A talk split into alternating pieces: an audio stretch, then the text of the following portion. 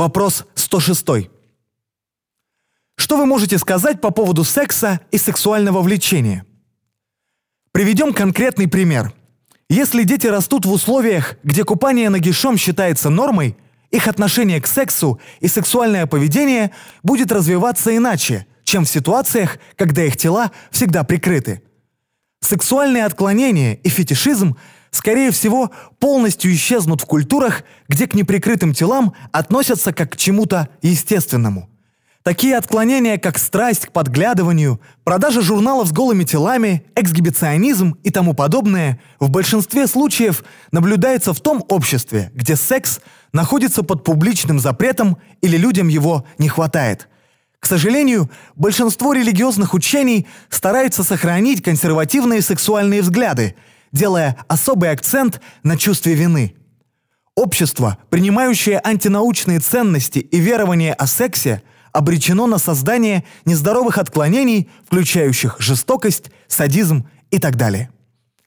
Отношение к сексу и сексуальное поведение в более разумном обществе будет развиваться по пути, заметно отличающимся от традиционного.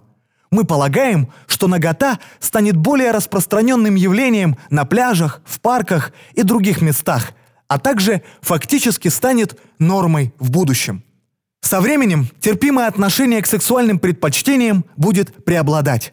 В такой культуре секс не будет подавляться, что понизит интерес к танцующим девушкам, вычурной и показушной внешности, сексуальной экстравагантности и тому подобное. Сексуальные отклонения являются результатом религиозных концепций, которые осуждают наготу и сексуальные предпочтения. Жак Фреско, основатель организации «Проект Венера», некоторое время жил на Полинезийских островах в Тихом океане, местные жители которых не носили одежду.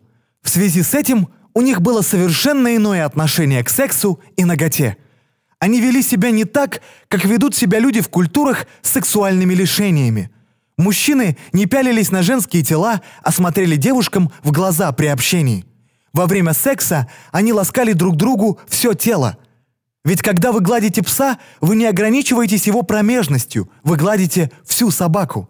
Их не интересовали фотографии с голыми женщинами или мужчинами.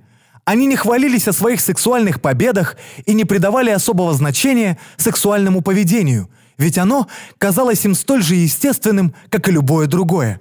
Они начинали свою половую жизнь, когда были достаточно взрослыми для этого. При этом им не были свойственны жестокость и фетишизм. Такие отклонения возникают в основном в современных цивилизациях, где преобладают ограничения и сексуальная мораль. Организация «Проект Венера» считает, что сексуальные предпочтения – это следствие определенного человеческого опыта. Мы не судим людей по их сексуальным предпочтениям – Наша задача – найти условия, ответственные за возникновение отклонений в поведении во всех аспектах общества, а затем научно реконструировать окружение таким образом, чтобы у людей развивались лучшие ценности и взаимоотношения. В ресурсоориентированной экономике усовершенствованная социальная модель будет способствовать развитию конструктивных и сотрудничающих между собой граждан.